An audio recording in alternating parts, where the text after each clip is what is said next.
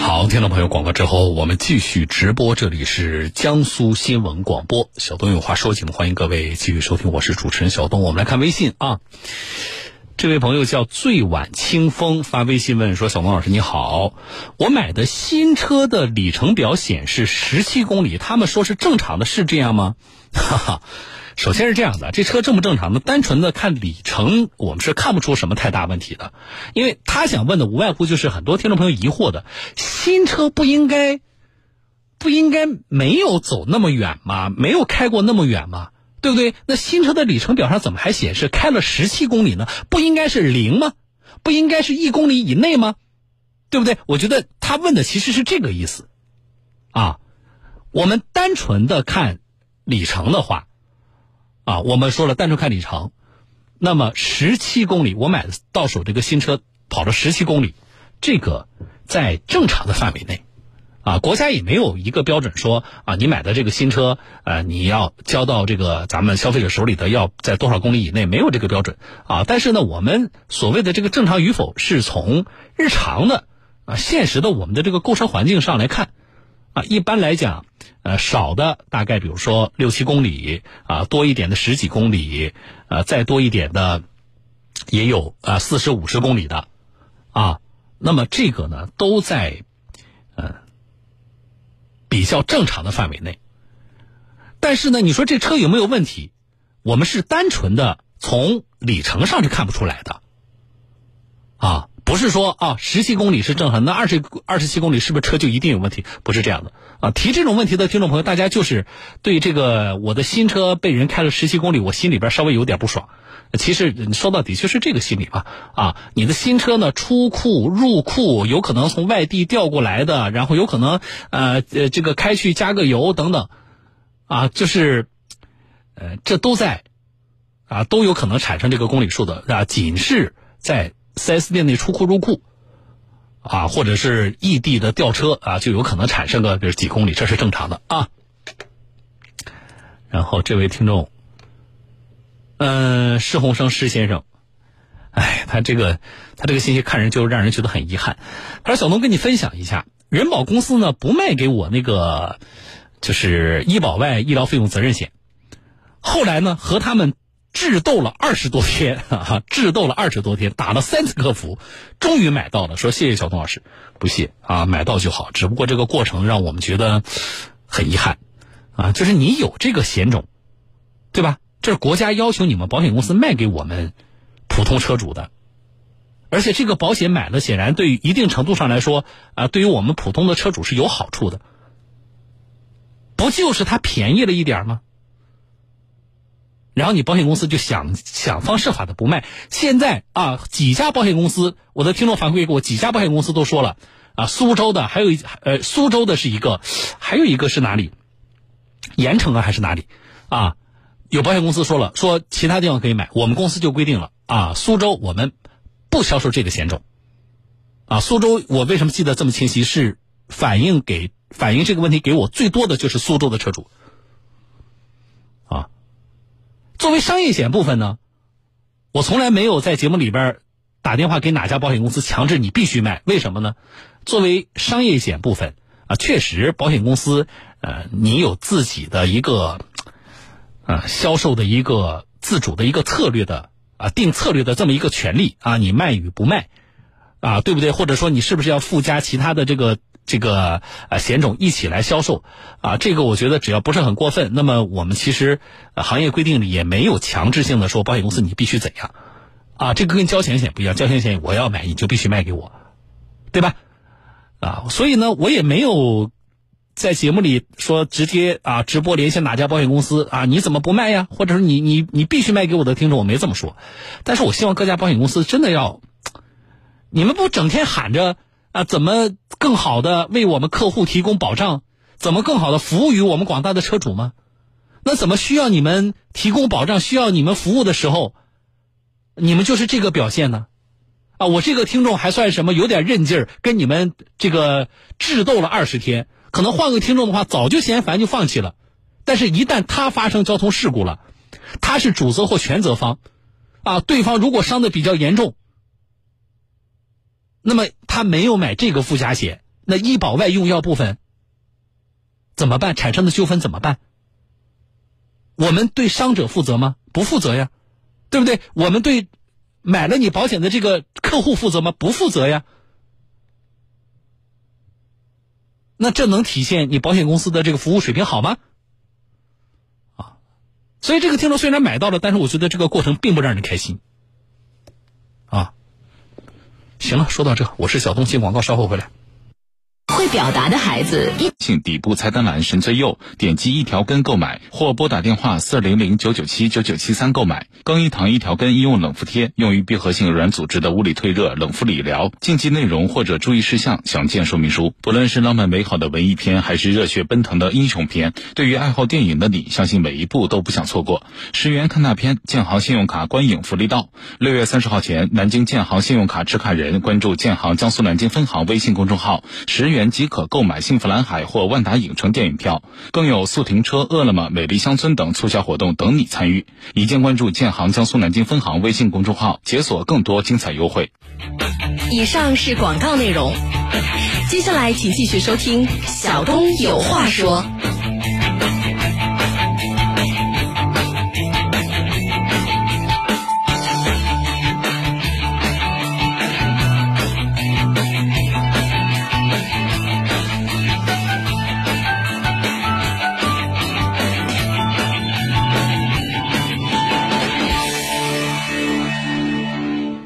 好了，广告之后继续回来直播，我是主持人小东。五点半啊，五点半，可能更多的朋友下班在路上听节目了，是不是？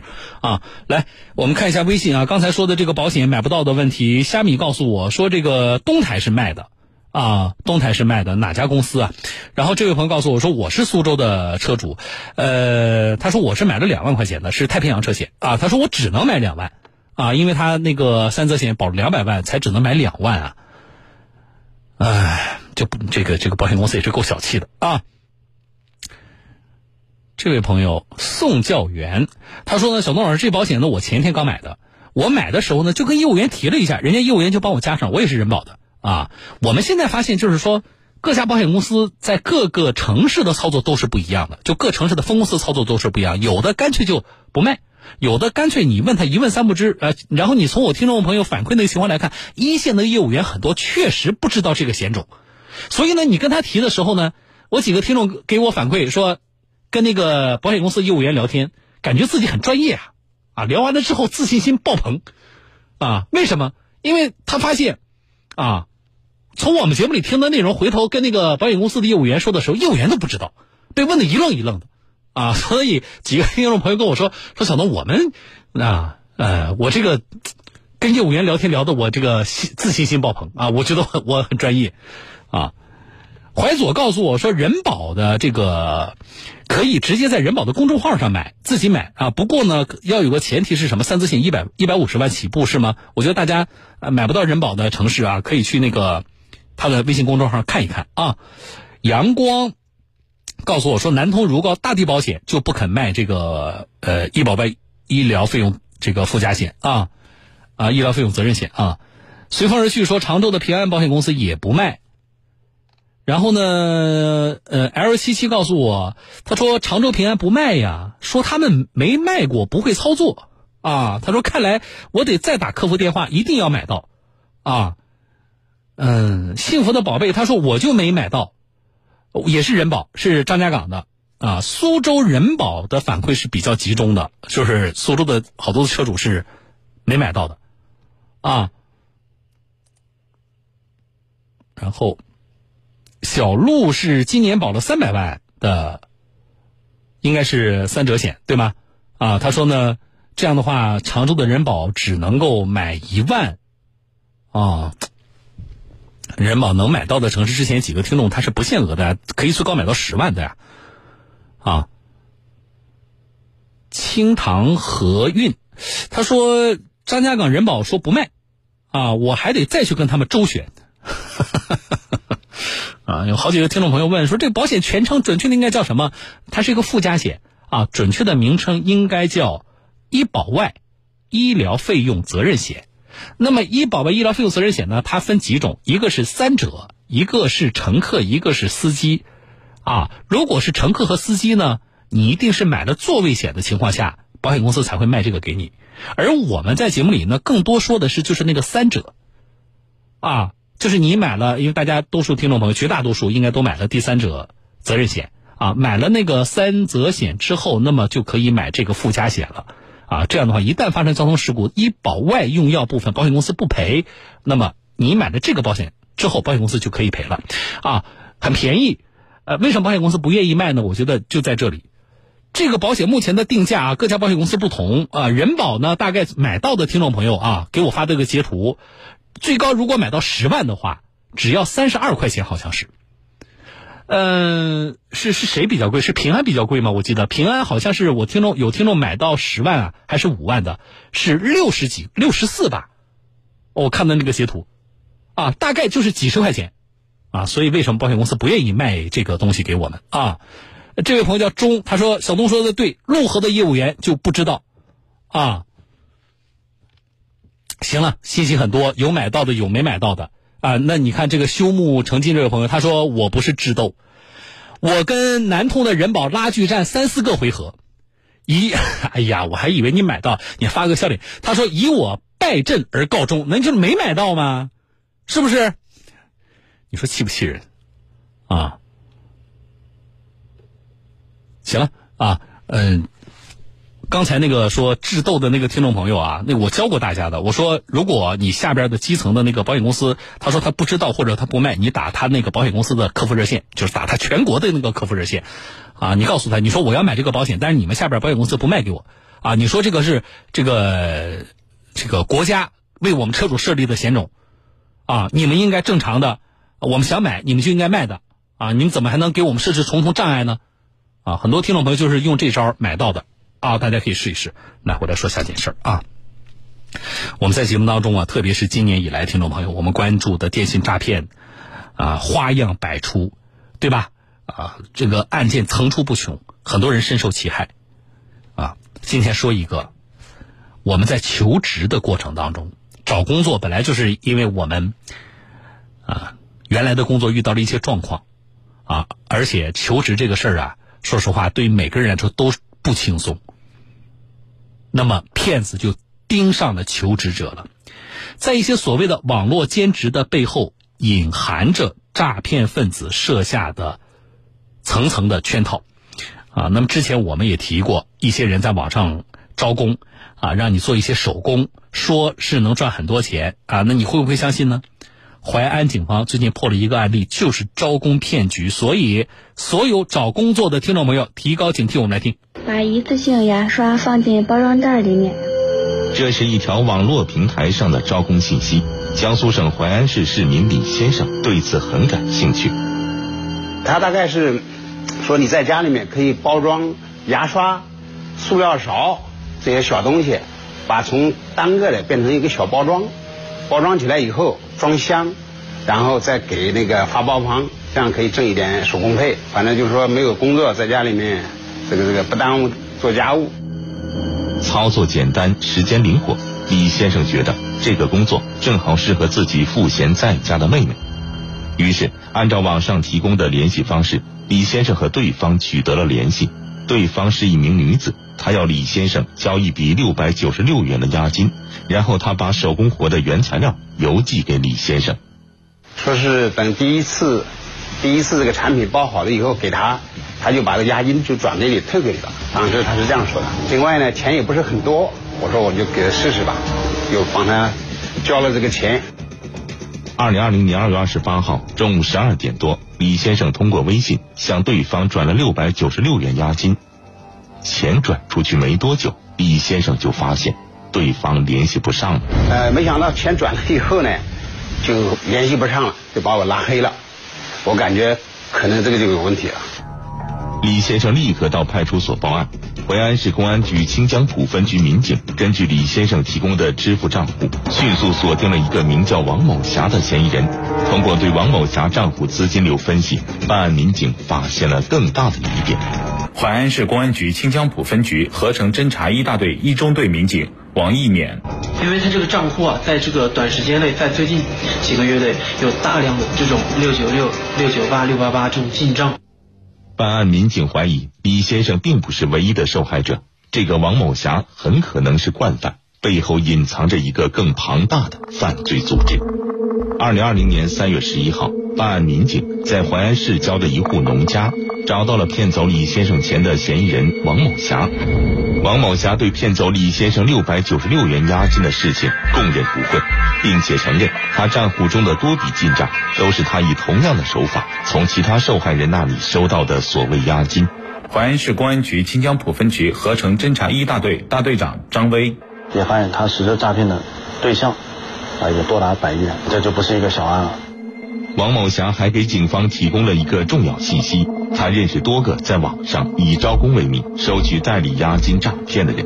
在他手机里有一个叫呃有 QQ 群，群名叫精英交流群，呃，他们昵称都比较特殊，都叫呃某某妈，都是有这个呃一岁到三岁左右的孩子在家里边。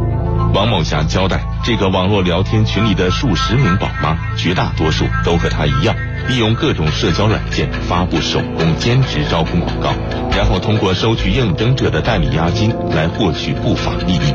淮安市公安局清江浦分局合成侦查一大队一中队中队长严凯，呃，为了不打草惊蛇，所以我们侦查员借用他的这个账号。继续在这个群里发言，包括在呃群里面跟其他嫌疑人、嫌疑人之间的一些互动交流。因为嫌疑人分布在全国各地，我们必须要安排大量的警力，对每一个嫌疑人呃所在的位置要有一个掌握。在完成初步举证后，二零二零年三月十九号。淮安市公安局清江浦分局抽调一百余名警力，奔赴全国十六个省市，对这个电信诈骗团伙展开集中收网。我就是在网上跟他们弄那些兼职，没弄别的呀。你是不是在网上发布招工的？是。就这个事情是谁在做？是你在做还是你妹妹在做？她应该也受骗了，我怀疑。哎，我也知道她也受骗了，是你在做还是她在做？是我妹收的。你算没个对代理费？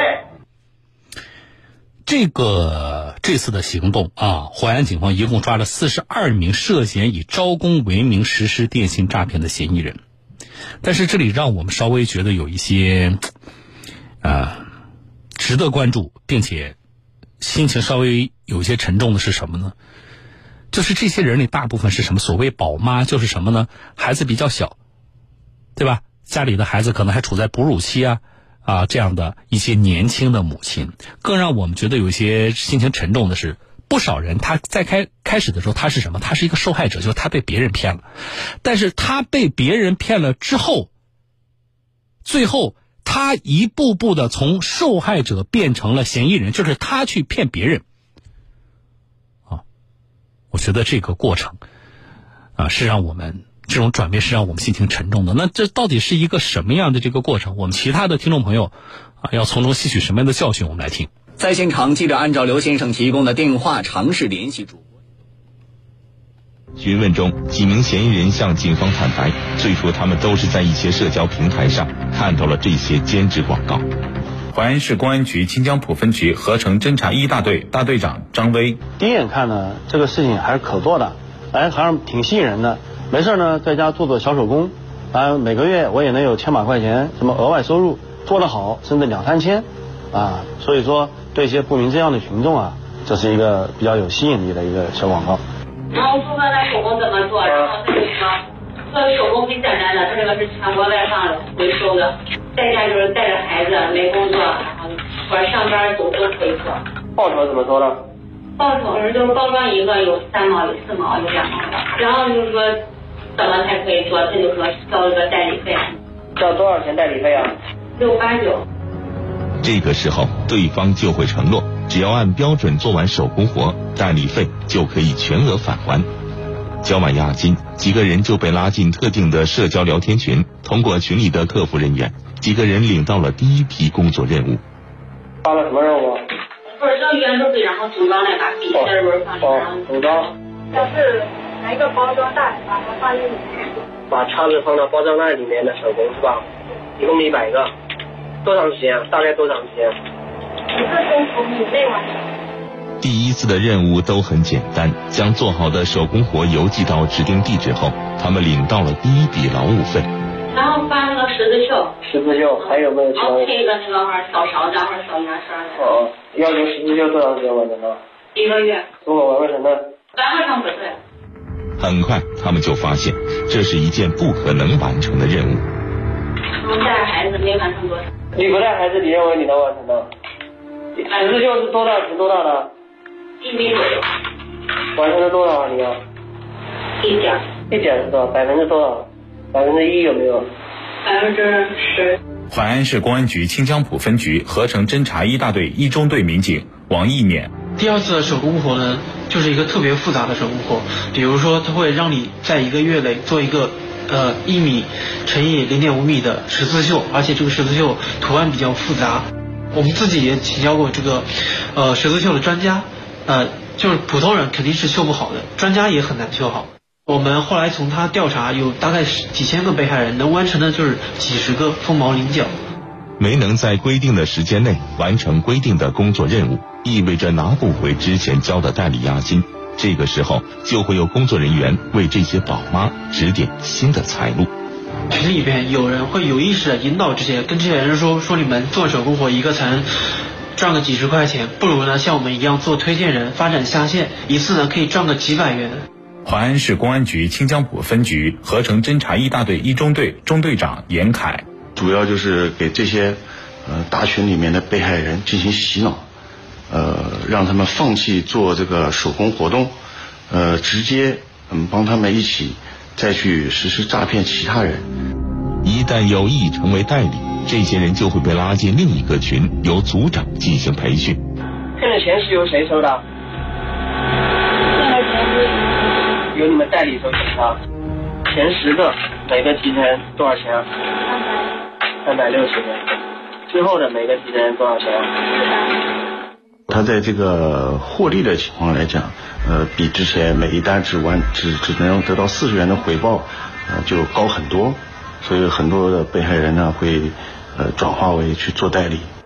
就想呢，反正我也被你骗了，那我也要挽回我的损失，哎，就被这些客服啊引诱拉拢，成为了他们这个组织新的下线。抱着这样的想法，这些本是受害者的年轻女子，转变成了拉人头骗钱的推荐代理人。他们在社交媒体账号中广撒网，争取更多在家带娃的宝妈入局。这个昵称叫做“随”的人，就是代理们所说的组长，他叫李某岩，而李某岩的上级则是山东省沂源县的程某和吴某。多少手机都在这里啊？八个。搜查呢，有他这个日常实施诈骗，还有统计这个诈骗这个金额的一些账本，然后还有呃电脑，还有十余部手机，还有二十余张银行卡。他们在当初给被害人这个宣传的时候啊，承诺这些手工活都是可以回收的，但实际上呢，他们根本就没有这个正规的回收公司，就是他们自己把材料发出去，然后自己回收，回收过来就堆放在自己家里边。程某和古某面对警方出示的各种证据，最终承认了他们组织实施网络诈骗的涉案事实。据他们交代，二零一八年左右，他们就遭遇过类似的电信诈骗陷阱，被嫌疑人发展成为代理后，发现非常赚钱，于是决定自己出来单干。警方调查发现，部分受害者竟然没发现这是一个陷阱。他觉得自己做不了，然后就知难而退。这个钱也就他也就不敢要了，然后他自己也没认为这个是诈骗。当有人提出退还代理押金时，嫌疑人就以拖字来应对。客服呢有一个统一的答复，就是拖他们时间，然后就一直拖，拖了一两个月呢，很多被害人的心想这个钱很少，六百多块钱就不追究了。那如果有人坚持要退押金怎么办啊？肯定有人在群里面会哇举报你们骗人什么什么，肯定有人在群里闹啊。经查证，全国陷入这场招工骗局的共有八千多人，涉案资金高达五百多万元。目前，本案已经进入司法程序。好了，啊，淮安警方侦办的案件，我们全力支持警方依法严厉打击这些诈骗的行为。同时呢，整个完整的、细致的呈现这个过程，也是为了让我们更多的听众朋友提高警惕。啊，我是小东，进广告，稍后回来。